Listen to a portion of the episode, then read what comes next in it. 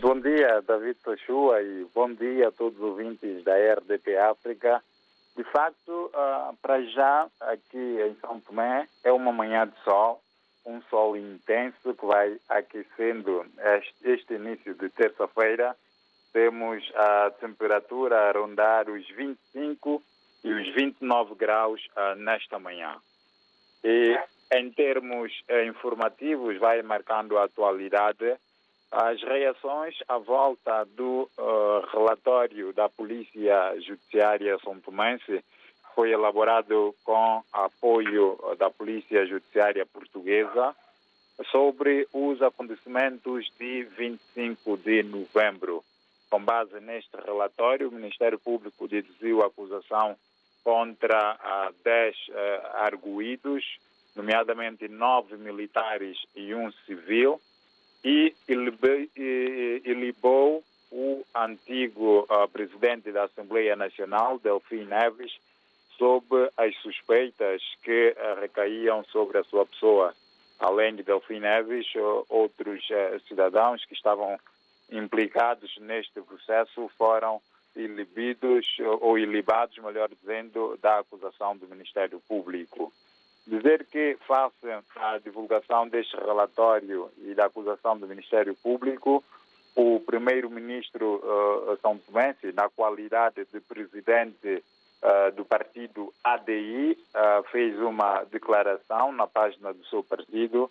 onde uh, duras críticas contra o antigo primeiro-ministro Jorge Bom Jesus, e também contra o ex-presidente da Assembleia, Delfim Neves. A Patrícia Trovoada chamou de uh, criminoso e traidor o antigo primeiro-ministro, uh, trai uma traição à pátria, referia, sobretudo uh, porque no relatório da Polícia Judiciária refere-se que o antigo primeiro-ministro tinha conhecimento prévio sobre os preparativos da ação armada considerada pelas autoridades como uh, o preparativo do golpe de Estado, mas uh, não agiu em conformidade para travar este ato. E por este motivo, Patrício Trovoada uh, considerou que o antigo primeiro-ministro deveria ser chamado à justiça para responder sobre o crime de traição à pátria. E ontem, em resposta, Jorge Bom Jesus uh, chamou igualmente de criminoso e com outros adjetivos, uh, nomeadamente de corrupto e, e, de burlão, o atual uh, primeiro-ministro e presidente da ADI. Jorge Bom Jesus, que também contestou, em certas palavras,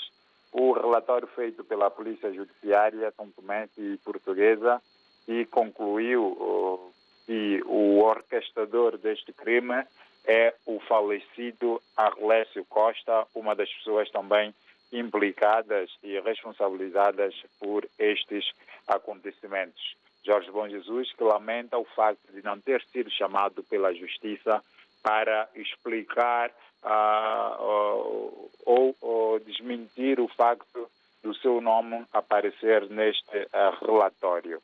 É sobretudo este tema que vai marcando a atualidade são tomense este endurecer do discurso político, sobretudo entre o atual primeiro-ministro e o ex-primeiro-ministro, uma situação que uh, tem também uh, preocupado a sociedade e os principais analistas uh, do país.